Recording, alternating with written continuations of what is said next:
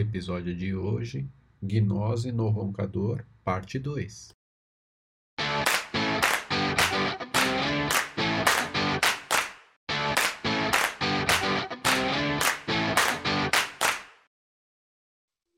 É, estava falando da, da, que a gente, é, a pessoa tem o, todos os centros alinhados, é, todos os centros, os sete campos, né?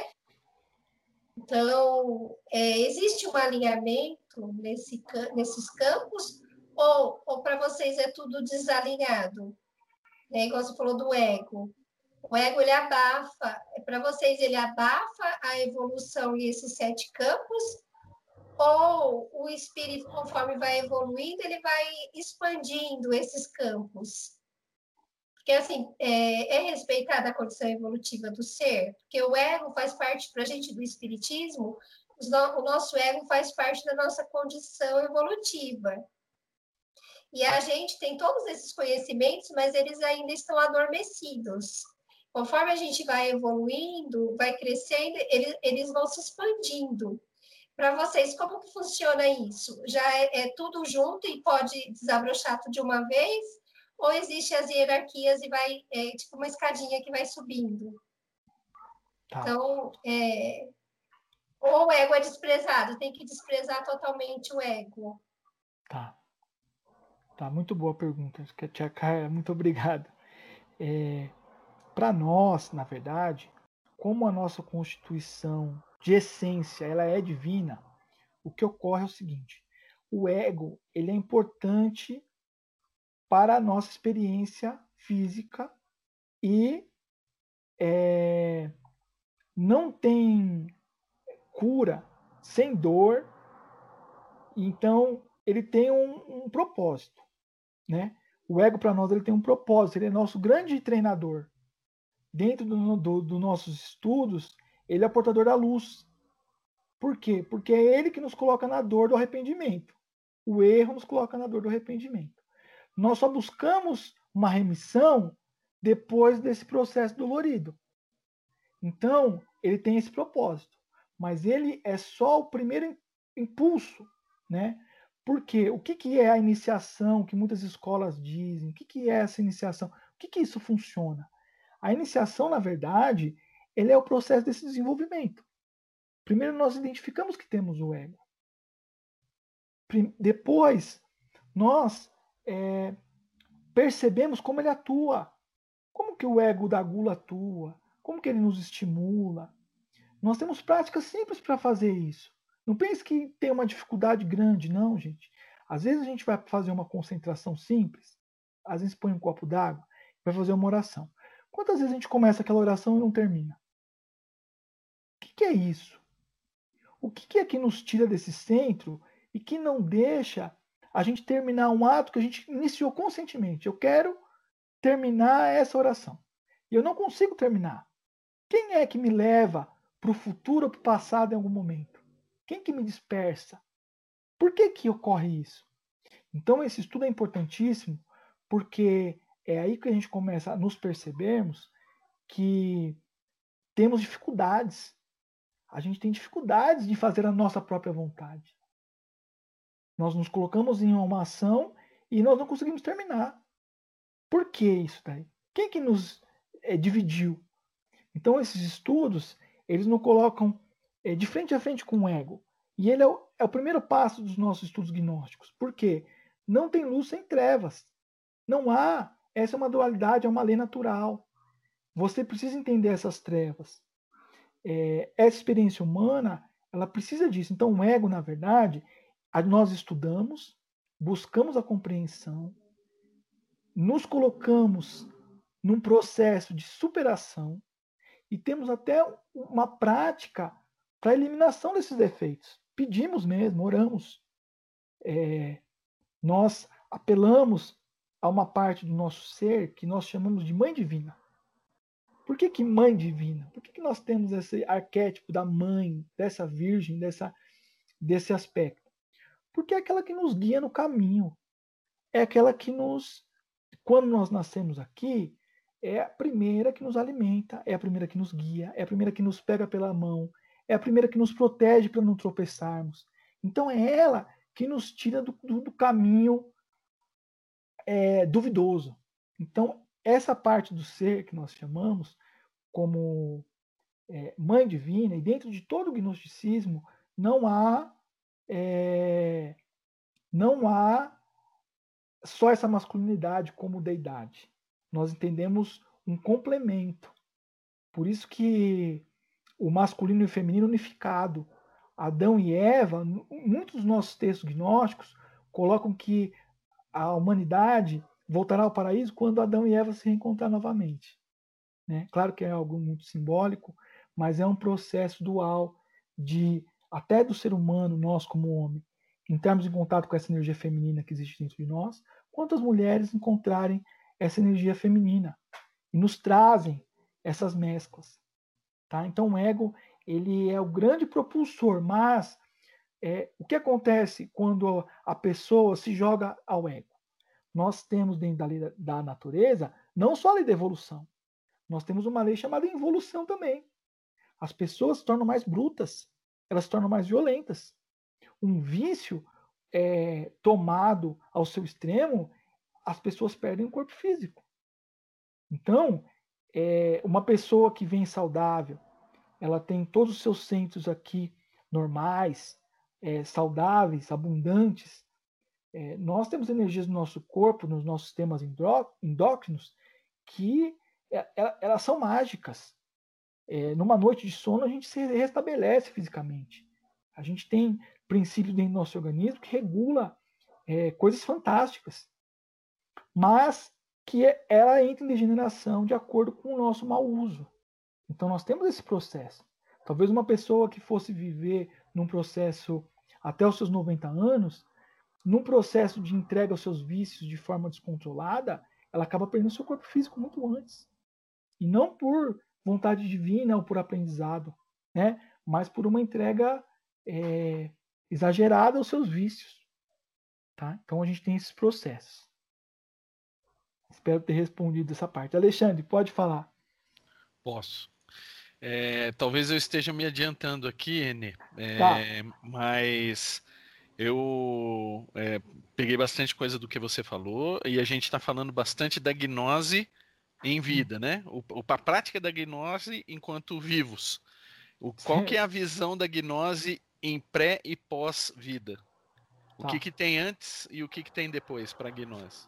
Muito importante. Obrigado, Alexandre, por essa pergunta, que é muito importante. Olha, de alguns estudos gnósticos, algumas práticas, eu digo práticas porque a gnose, eu posso falar como conceito para vocês, vocês não vão é, é, é, ter integridade, a parte integral dela, como que absorver.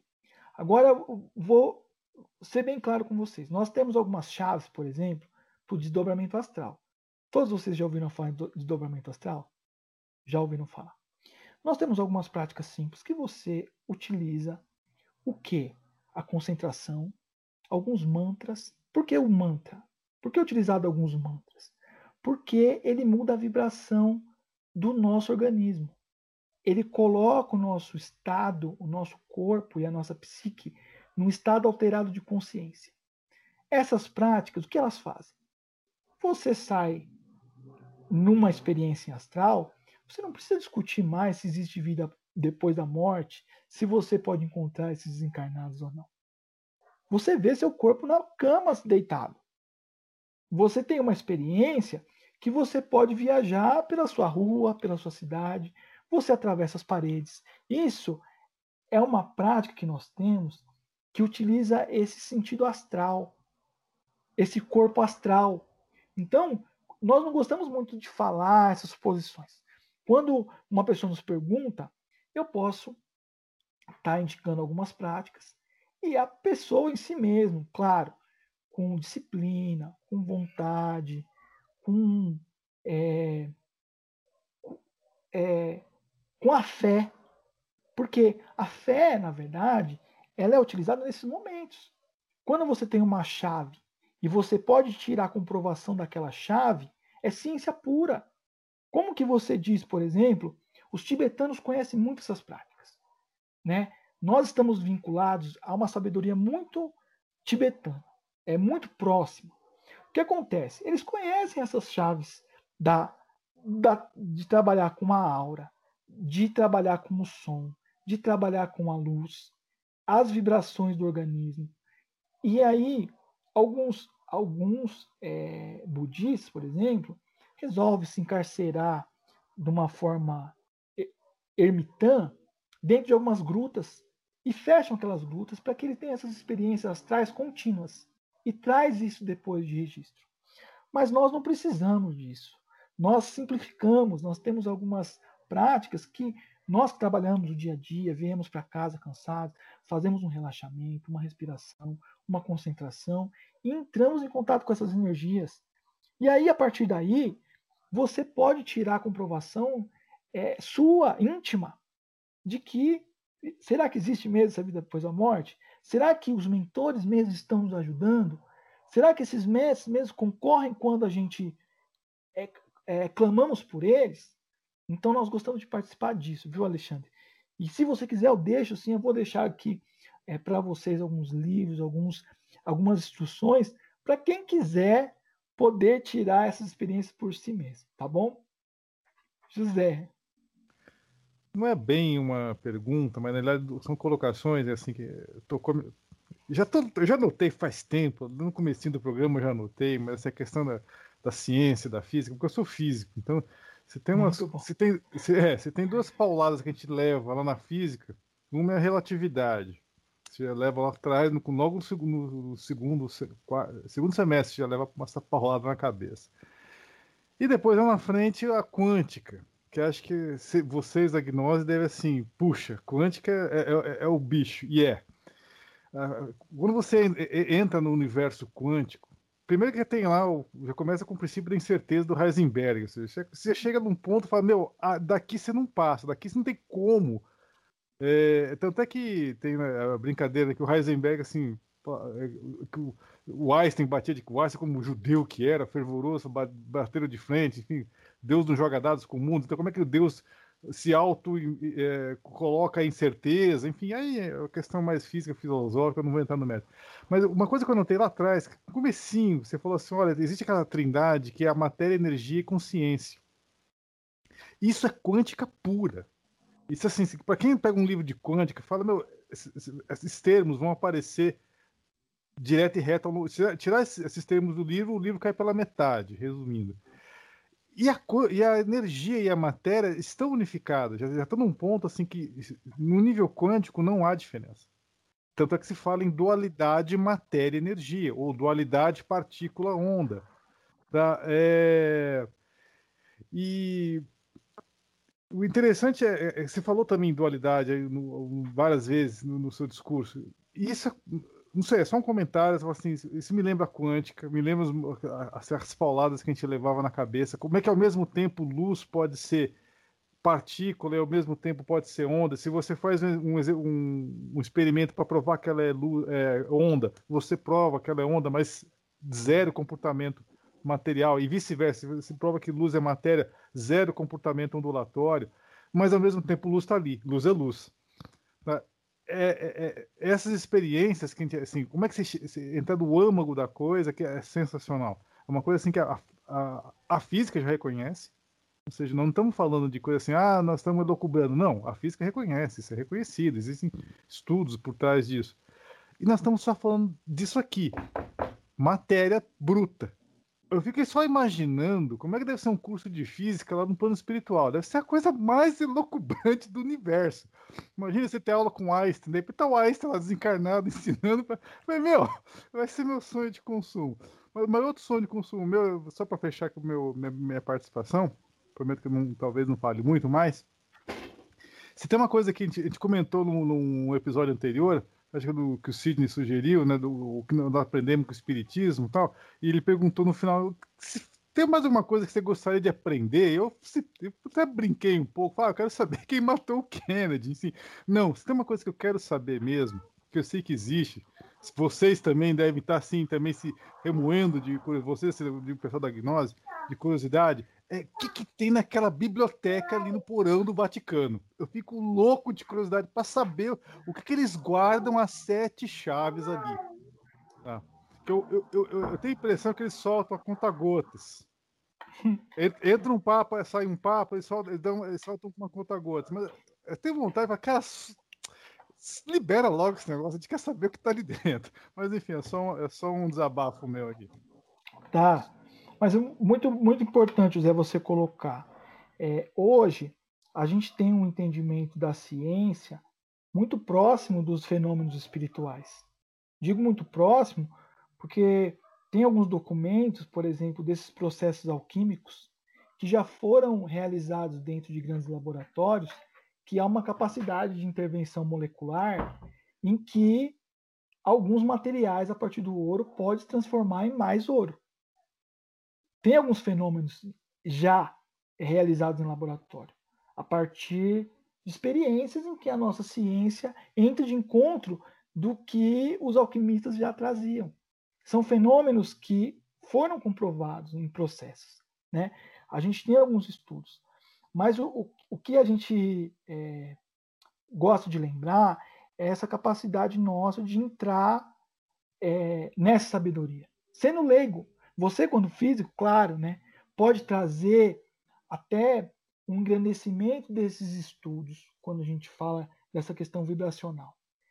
É, a matéria ela tem uma capacidade de alterar a sua própria vibração.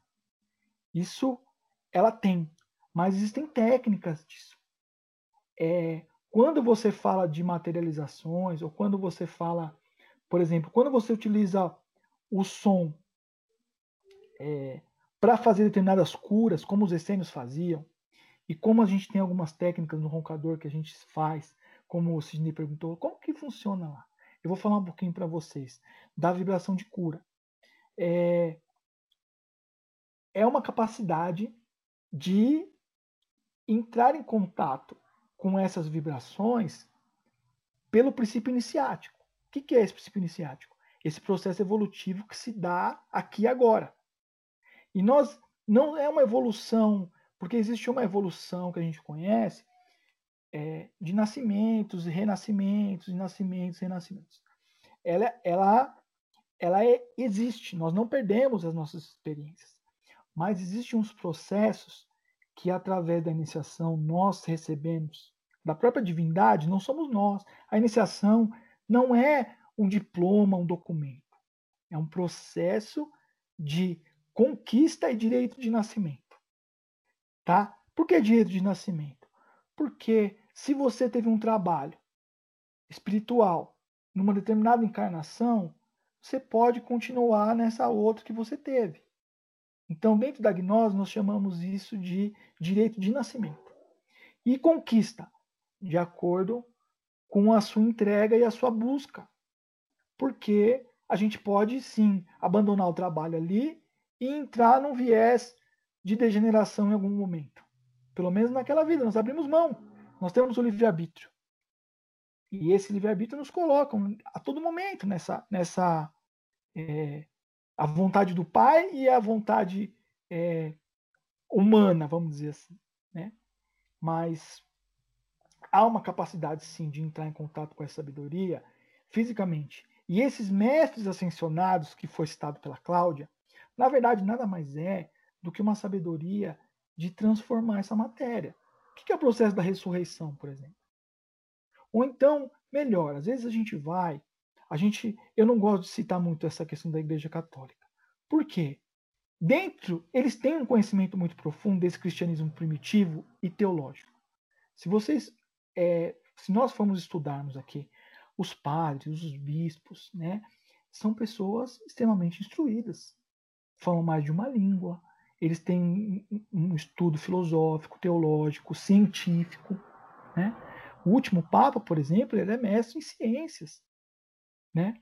O alemão, aquele que deixou o cargo para o Papa Francisco. Então, é, eles são teólogos extremamente capacitados. Isso nós sabemos. O que ocorre é que é, não há uma divulgação, uma disseminação, isso mesmo, é, Joseph Ratzinger, desses conhecimentos. Ele não é democraticamente aberto. Ele não traz para as pessoas. Ele é concentrado. E é, dentro dessa igreja católica, o que, que nós vemos lá? Os símbolos. Todos os símbolos católicos, eles são símbolos reais de transformação espiritual. E dentro dessa igreja católica, dentro de tempos em tempos, aparecem alguns seres iluminados ali dentro para ajudar a guiar. Então a gente tem a experiência de Francisco de Assis Santa Clara, que se a gente for estudar aquele documento que ele traz para o Papa, era uma reformulação quase que gnóstica da igreja. Claro que o Papa não aceitou. Ele deixou que São Francisco abrisse uma outra ordem, mas ele não deixou que aquilo fosse implantado para toda a igreja católica. Os fundamentos do, do, dos franciscanos, ele é muito generoso. Né? É... E o fenômeno de Santa Clara? Santa Clara está com o mesmo corpo incorruptível desde o século XII. O que, que isso quer dizer? O corpo, a Santa Clara desencarna no século XII e o corpo dela não se degenerou. Ela está com o mesmo corpo hoje, é, exposto na Basílica em Assis. E qual é o fenômeno? Como que isso se explica? Que vibração? Que, que, o que, que chama atenção que consegue manter um corpo sem se desintegrar? Então, a gente reconhece que dentro dessa igreja católica há fenômenos vivos ali. Então nós também respeitamos esses processos. Mas quando a gente vem é, para o nosso meio, para aqueles que estão no nosso entorno, a gente tem diversas dificuldades, sim, como Chico Xavier teve, por exemplo, né? como todas as outras instituições tiveram quando traz aqui. Mas, inegavelmente, a gente não pode deixar e abrir mão que as grandes igrejas francesas, por exemplo, é, Notre Dame, é, tem muitos mistérios ali dentro. Tem muitas coisas ali elencadas que foram os alquimistas que construíram, que eles deixaram alguns códigos. Por isso que é importante a gente entender essa simbologia da alma, porque ela se fala sobre símbolos. E os símbolos estão vivos, eles estão ali. E também faz parte do nosso processo estudarmos isso, porque quando temos um desdobramento astral, ou temos um sonho, ou temos uma experiência durante a noite. Muitas vezes é, nos é dado muitos símbolos e muito conhecimento que nós acabamos perdendo por não ter acesso àquilo. Então, dentro dos nossos estudos, é importante a gente entender essa psicologia para que ela reflita, como o José é, colocou, em sabedoria, em alteração mesmo desse estudo né, da nossa matéria, o que, que é essa matéria que ela se transforma em luz, por que, que ela tem a capacidade de se transformar em onda, porque essas ondas, né? Ela tem uma vibração e frequência, e aí a frequência você encontra, né, nesses tons. Os tons, o que, que tem tons? Som e luz, né? O som tem as suas tonalidades, a luz tem as suas tonalidades. Como que isso se cruza espiritualmente? Será que nós conseguimos entrar nessas frequências luminosas? Será que nossa aura, como composição do nosso energética do nosso corpo, ela consegue interferir no nosso corpo físico? Porque aí está um dos segredos das nossas práticas, na verdade. Né? A essência das nossas práticas é essa: é retomar um reino perdido que nós tivemos acesso e que agora a gente não tá. Eu queria falar um pouquinho mais agora desse espiritismo, só para não se prolongar muito, para a gente trazer e vocês saberem um pouquinho mais do, do, do, dessa parte do roncador, como que as coisas se cruzam. Então, olha o que, que eu trouxe para vocês aqui, né? Aqui eu trouxe o seguinte: é, o Brasil, eu estou trazendo agora é, um livro, né? O Brasil, Coração do Mundo, Pátria do Evangelho, do Chico Xavier, e pelo Espírito Humberto de Campos. Então, o que, que ele fala ali, né? É, o Brasil, onde confraternizam hoje todos os povos da terra e onde será modelada a obra imortal do Evangelho do Cristo. Muito antes do Tratado de Tordesilhas, que ficou às balizas das possessões espanholas, trazia já em seus contornos a forma geográfica de coração do mundo. Tá? É, no nosso lar, tem alguma outra citação que eu queria trazer. A existência humana apresenta a grande maioria de vasos frágeis, que não pode conter ainda toda a verdade. Aliás, não nos interessaria agora senão a experiência profunda com seus valores coletivos. Não atormentaremos alguém com a ideia de eternidade. Forneceremos somente algumas ligeiras notícias ao espírito sequioso dos nossos irmãos na senda de realização espiritual e que compreendem conosco que o Espírito sopra onde quer. Aí é uma citação do nosso lar, do Chico Xavier, pelo Espírito de André Luiz. Tá? E aí gente, eu trago uma citação agora de um evangelho gnóstico, que é o evangelho de Tomé, e que Jesus faz uma citação seguinte: que aquele que procura não deixe de procurar até que encontre. Quando encontrar, ficará perturbado. Quando estiver perturbado, ficará maravilhado e dominará tudo. E o que é o roncador? Tá? No sentido místico, o roncador foi predestinado há milênios pela engenharia cósmica para ser o berço da nova humanidade, sendo uma região altamente energizada e mística. Sua gruta é um portal de energia e luz.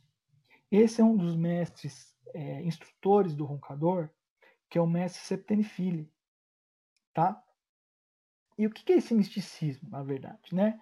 É o conhecimento da ciência, filosofia e das artes transcendentais nas quais as leis naturais, que são eternas, infinitas e imutáveis, unem o homem à natureza universal. Tudo na criação e no universo é vibração. A maioria imagina que todos aqueles que vibram numa intensidade maior ou menor não poderiam existir, ou coexistir, ou subsistir no planeta ou no universo. Especialmente o homem vibra em todo o espaço infinito. Tá? E Jesus disse também num outro evangelho: Se seus líderes lhe dizem, vejam, o reino está no céu, então os pássaros do céu os precederão. Se lhes dizem está no mar, então o peixe o precederá. Antes, o reino está dentro de vocês e está fora de vocês. Essa é uma citação do Evangelho de, de Tomé. E para a gente entender um pouquinho melhor, o que, que tem no roncador? O que, que é isso? Por que o roncador? O roncador, na verdade, é um santuário onde existe uma gruta.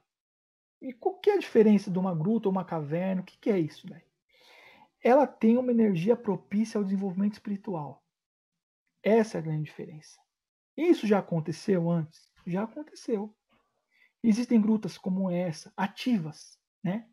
No Egito Antigo, no Tibete, na Grécia, na França. Entre os essênios, uma das sabedorias de conexão junto com a natureza é fazer com que a natureza nos ajude na nossa evolução espiritual. E aí é que está o grande segredo. Por isso que eles não se reencontram em qualquer lugar. Por isso que hoje a gente tem uma disputa dentro da, da Terra Santa pela, pelo templo. Vocês sabem, né? Ali tem um templo de, de, de, dos judeus. O que, que era o templo? Era o templo que foi erguido por Salomão de acordo com os moldes de Deus. Dentro desse templo tem uma gruta enorme. Nessas grutas era onde estava a energia propulsora de toda a espiritualidade. Ela incluía as forças telúricas da Terra junto com as forças celestiais. E tanto isso ocorre que a ascensão de Maomé, também de Maomé, aconteceu no mesmo local. Por isso que este local hoje está em guerra. Porque as duas grandes religiões tiveram fenômenos espirituais ali dentro. Então você vê que dentro do santuário do Templo de Salomão, parte tem os muros de lamentações, que é o muro que sobrou ainda desde a época de Jesus. Só que dentro tem uma mesquita do Islã. Dentro exatamente dessa mesquita há uma gruta.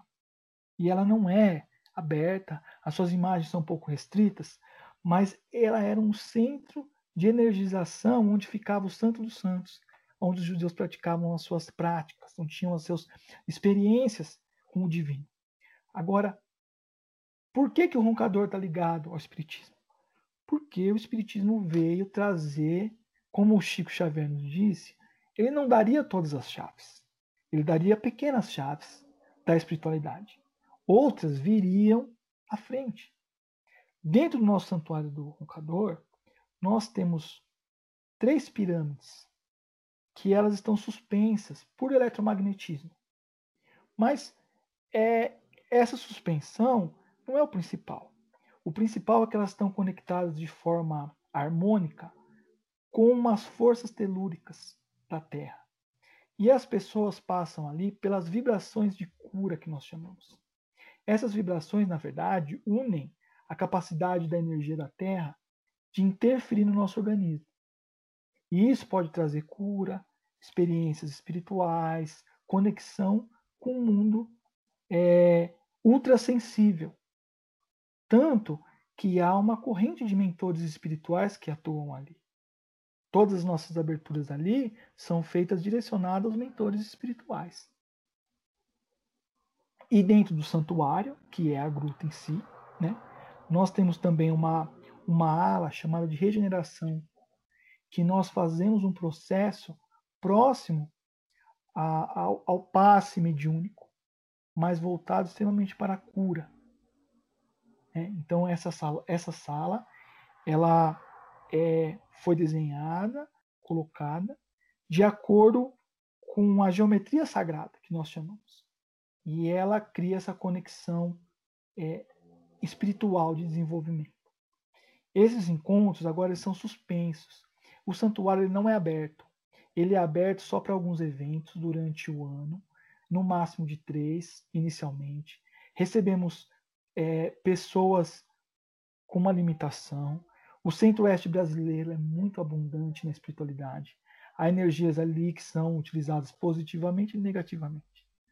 Positivamente, o que nós temos no roncador? Primeiro, a nossa instrutora é uma mulher, o que faz com que o manejo das suas energias ali seja feito de uma forma em garantir um carinho, uma devoção, uma entrega diferente. É uma energia muito diferenciada.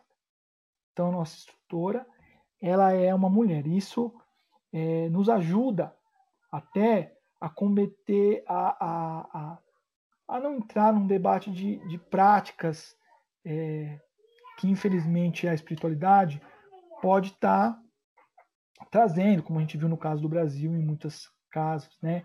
é, de seitas que se abrem, porque quando a gente começa a trabalhar com magnetismo, com essas energias, muitos desses instrutores se perdem.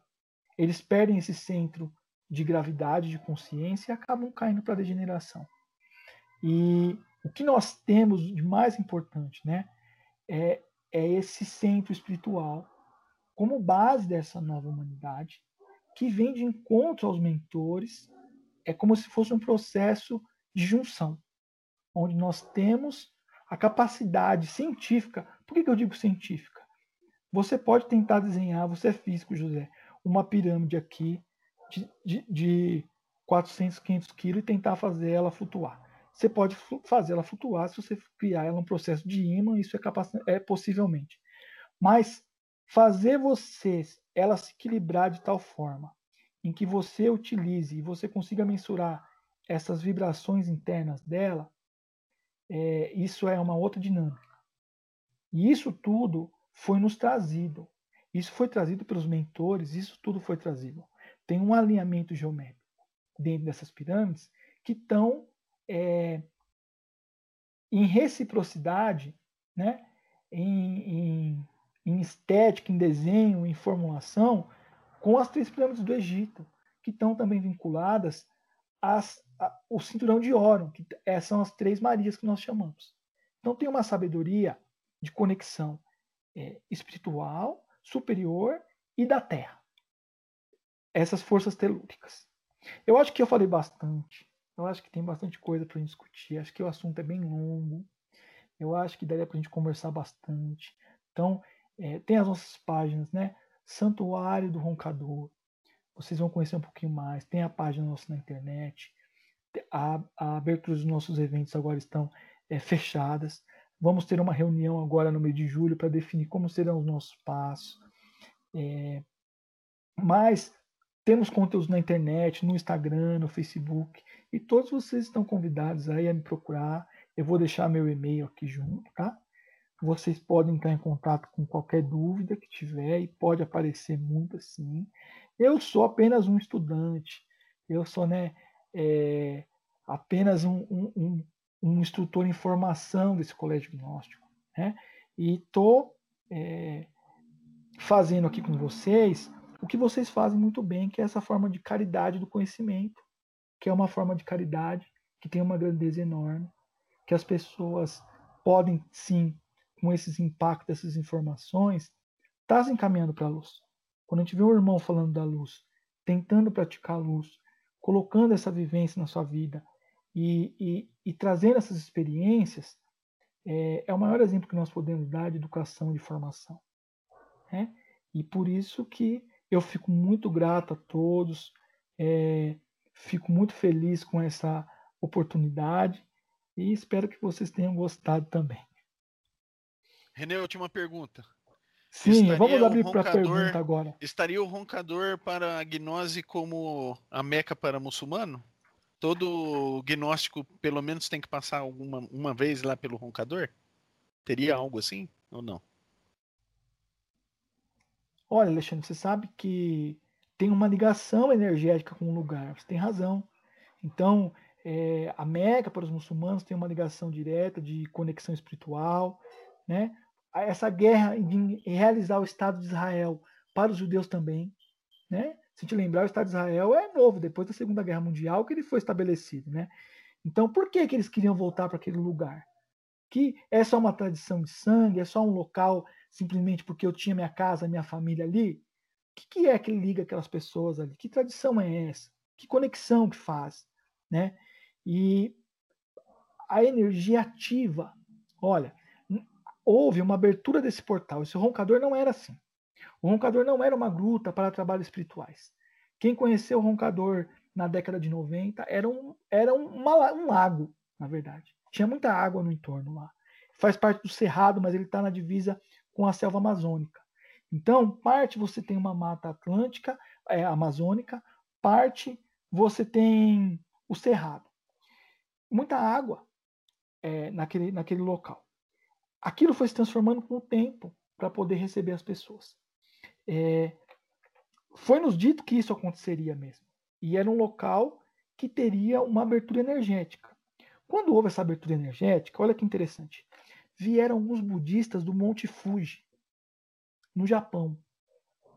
E eles diziam o seguinte: que parte do conhecimento deles, deixaram algumas relíquias lá para a gente, parte do conhecimento deles seriam replicado aqui eles estavam em conexão direta com a sabedoria do roncador. Então, esse foi um dos sinais que trouxe um grande movimento é, para a espiritualidade.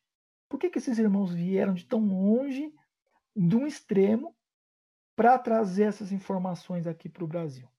Então, é, isso nos, nos, nos, ratifica como, como movimento espiritual, né? E que estamos iniciando também, tá? É um processo de construção, é um movimento, é um início, né? até como processo evolutivo da Terra e do Brasil. Porque o Brasil tem uma grande. Ó, o Brasil tem uma grandeza espiritual. Não é só os gnósticos, os espíritas que sabem disso. Temos também no, no, no Tibete alguns documentos lá. E quem conhece o livro do Lobsang Rampa, é, não sei se vocês conhecem, eu até recomendo também que estudem um pouco. Ele comenta que a, através de uma transformação da Terra, poucos países iriam sobreviver. Mas a questão não é essa do medo, do sobrevivência, não é isso. A Terra tem os seus ciclos, nós estamos aqui buscando consciência e trabalhando para a luz. Isso que é importante. E isso que nos fomenta. Se a gente precisar de outro corpo físico, de outro momento, de outro isso, nós vamos ter e que possamos fazer isso com coragem, com força, com convicção e com sabedoria do que a gente passou, a gente contribuiu e que a gente pode contribuir de uma nova maneira. Mas ele cita o Brasil importante nesse, nessa trajetória do budismo tibetano. Como uma energia a ser despertada para essa, essa espiritualidade. E junto vem nosso Chico Xavier, que abre esse caminho. Ele é uma voz no Brasil e no mundo da espiritualidade. Uma voz importantíssima que se coloca como uma referência grandiosa para isso. Que nós somos muito gratos porque o conhecimento ele se complementa, eu não posso combater. Dentro da gnose, há alguns círculos que ficam com um certo receio da mediunidade. Não posso negar para vocês, isso existiu. Não no nosso círculo agora, antigamente. Antigamente existia, mas não se conhecia a mediunidade. tinha dificuldades em se relacionar com essa mediunidade. Não tinha esse conhecimento dessa mediunidade. E tinha algumas práticas que vinham uma mediunidade de algumas é, práticas anteriores que eram muito negativas, né? Com quem que a gente está entrando em, em, em, em afinidade aqui para poder trazer experiências? Como que é isso? Porque a gente não está enxergando, a gente não tem essa capacidade de enxergar o mundo espiritual. Quem que se passa, né? Quem que está se passando por um grande mestre trazendo uma informação que eu vou ter uma reação negativa aqui na minha vida? Como que a gente traz? Mas a mediunidade evoluiu. Essa capacidade da mediunidade, essa formação dos médios, a nossa capacidade de entrar com o mundo espiritual, Aí sim ela nos dá uma tranquilidade para entrar em contato com esses mundos com segurança, de que nós estamos fazendo um trabalho para a luz, que nós somos sim, é, um, temos um papel importante nesse caminho e que nós vamos fazer o melhor possível para que para alcançar esse propósito.